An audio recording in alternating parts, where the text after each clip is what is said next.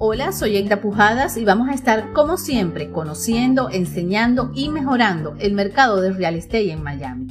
Hoy vamos a hablar de las rentas, porque en Miami todo el mundo se sigue preguntando si las rentas van a subir, si se van a estabilizar, si van a bajar de precio. Bueno, sobre este tema yo les dejo mis comentarios en una entrevista que me hizo el periodista Julio César Camacho para la emisora Actualidad Radio. Aquí la tienen. Un estudio muestra que los precios deben bajar cuando regresen a sus lugares de origen los trabajadores remotos que se desplazaron a Florida por el COVID. Eso dicen. Y la información en más detalles dice, si usted es de los tantos residentes de Florida que tiene cifradas sus esperanzas en conseguir un mejor precio en el alquiler de vivienda en el segundo semestre del año, un nuevo estudio de tres reconocidas universidades podría desalentar esos planes e incluso convertirse en un motivo de peso para retrasarlos hasta el 2023. El estudio muestra que los fuertes aumentos en el alquiler en Miami y otras siete ciudades de Florida están en camino a desacelerarse drásticamente el próximo año debido a que se observa una tendencia de retorno a sus lugares de origen de los llamados trabajadores remotos que se mudaron al estado del sol durante la pandemia del COVID-19. Tengo con nosotros a, Eda Pujadas, es especialista en bienes raíces y agente de lo que es esta materia, pues bienes raíces.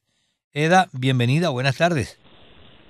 Buenas tardes, Julio César. Gracias por darme la oportunidad de participar en tu programa. ¿Cómo estás? Bien, gracias. Tengo la curiosidad de saber eh, cómo es que esto incide, ¿no? De que eh, los trabajadores remotos puedan incidir en que bajen los precios de, de los alquileres. ¿Cómo es esto? Bueno, fíjate, yo estuve revisando el estudio y yo lo veo desde dos puntos de vista. Uno esperanzador para todas las personas que efectivamente se han visto apretadas este, por lo que son los aumentos de renta en los últimos dos años, te diría yo, de 2021 y lo que va del 2022. Eh, realmente yo siento que es verdad que han aumentado los precios de las rentas progresivamente, no han dejado de aumentar mes tras mes. Cuando tú haces el análisis en los últimos 12 meses, ves un incremento constante, pero hay una cosa que es esperanzadora, que es que han también aumentado los días que duran las propiedades en el mercado. Es decir, en agosto del año pasado se rentaban en dos, tres días, después diez días, y ahorita estamos que más o menos el promedio es que duran unos 20 días en rentarse. Eso es un poquito esperanzador. Ahora, también lo veo con cautela. ¿Por qué? Primero, no han dejado de aumentar los precios. Después, el incremento obedeció en parte a la inflación que ha habido en todos los sectores. La escasez de inventario sigue presente. Es decir, ahorita, por ejemplo, se calcula que hay 31 personas compitiendo por el mismo apartamento. ¿Ok? Entonces, hay otros factores que tú nombraste en la presentación que hay que tomar en cuenta, porque los propietarios de la vivienda también tienen su posición, y es que las pólizas de seguro han aumentado mucho por ponerte un ejemplo, eh, una póliza de seguro de un apartamento de tres habitaciones estaba costando más o menos 800 dólares, ahora cuesta 1.200. Las asociaciones de condominio han aumentado y los impuestos a la propiedad, ya salió la notificación del condado de Miami-Dade, de la oficina del tasador de propiedades, van a aumentar en un 10.2% en comparación con el año 2021. ¿Ok? Entonces, eh, es verdad que puede ver que haya un retorno de los neoyorquinos que habría que evaluar, yo creo que van a ser meses claves lo que va a ser agosto y enero. Agosto porque agosto es cuando la gente tiende más a reubicarse por el inicio de las clases al finales del mes de agosto. Y enero que siempre es la época en que la gente cambia, ¿no? Entonces creo que estos dos meses van a ser claves para ver qué tanto y tan progresiva va a ser la reubicación de la gente de Nueva York otra vez en su estado. Ahora, eh, perdona que te atraje aquí, porque ahí es donde estoy lo que yo te preguntaba al principio. ¿En qué incide eso para que baje el alquiler? Bueno, de ser cierto que la gente de Nueva York se reubique, se vuelva a sus estados, que déjame hacerte una acotación, hay un factor importante aquí. Una de las razones que hizo a los neoyorquinos irse es que ellos eh, se les recrudeció el escenario fiscal, porque ellos tenían una herramienta fiscal que les permitía evitar la doble tributación, es decir, acuérdate que en Nueva York se pagan impuestos estatales y en la Florida no. Entonces ellos, la gente de Nueva York pagaba sus impuestos estatales y luego cuando hacían sus federales se le deducía. Eso sigue siendo así, pero antes esa deducción no tenía límites y ahora tiene un límite de, de 10 mil dólares del 2018. Esa fue la principal razón que hizo que los neoyorquinos buscaran otros estados. Si los neoyorquinos se regresasen, yo pienso que sí puede haber una estabilidad en la renta, porque realmente es uno de los principales factores que ha incrementado sobre todo la escasez, mucha más gente buscando. Acuérdate que un neoyorquino está acostumbrado a precios de renta mucho más altos. Este, antes de que vinieran estos incrementos, un apartamento de dos habitaciones en casi cualquier área de Miami lo podrías lo podías rentar en 1600 y la verdad que 1600 es lo que cuesta el alquiler de un estacionamiento para un carro en Nueva York. Ahora, ahora fíjate tú, ahí, ahí tengo otro punto. Se van los neoyorquinos otra vez para su ciudad, pero el alquiler va a seguir siendo alto porque pasa lo siguiente. Eh, el neoyorquino viene temporalmente porque hay que considerar que si yo me vengo de Nueva York para Miami es porque tengo un trabajo acá. En Nueva York yo gano un sueldo mucho más alto que el que gano acá. Entonces, ¿de qué me sirve venirme a Nueva York para acá si no voy a tener un sueldo que me permita pagar el alquiler que me están cobrando acá. Y aunque sea más barato, eh, tengo que tener la garantía de un trabajo en primer lugar. Y no es que el trabajo esté abundante tampoco. Pero el problema es el siguiente, eh, que lo que citaste y que me parece más importante es la escasez de vivienda. No hay suficiente en el mercado y eso es lo que ha hecho que justamente aumentó la población, pero no aumentó la fabricación de vivienda y al, al haber poca oferta y mucha demanda, lógicamente el precio se iba a disparar.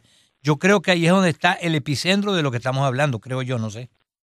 Bueno, yo estoy totalmente de acuerdo contigo y ese es el punto. Cuando mis clientes, tanto de renta como de compra, me dicen, es que está caro. Y yo le digo, es que no se trata de que esté caro o no. Es que haya. Es que no hay suficiente inventario. Es decir, nosotros tenemos, tanto en caso en Miami Dade, en caso de renta o caso de compra, un inventario como para un mes, dos meses. Y para que los precios se estabilicen, no para que dejen de subir, ese inventario tendría que ser a siete meses. Entonces, tenemos una escasez muy grande que una cosa que mencionaste, los, los neoyorquinos se ubican o no de acuerdo a dónde esté el trabajo. Acuérdate que ahorita mucho de lo que hizo la migración es que trabajan remotamente.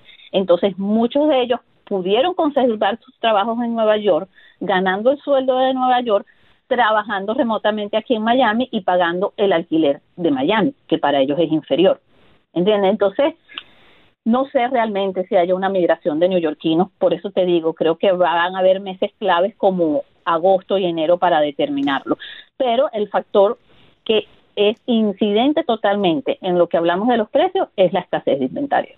No, y además lo siguiente, yo digo que va a ser difícil que bajen lo que uno quisiera, porque yo no veo que los impuestos bajen. Mira, 10% como dices tú eh, va a ser el aumento y lo que están dando de beneficio es 1%, por, por decir algo, ¿no?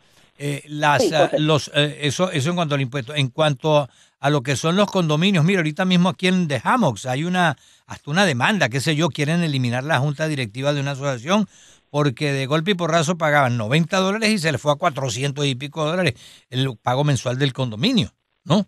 Eh, bueno, es que hay ahí una cosa muy importante, Julio César, es que acuérdate que después de lo que pasó en la, con la caída del edificio en Miami Beach, todas las asociaciones de vecinos están teniendo que reestructurarse y una parte importante de esa reestructuración es que deben tener reservas para evitar que cosas como esas pasen. Cuando tú eh, haces que los condominios tengan reservas, inevitablemente aumenta el precio de la asociación.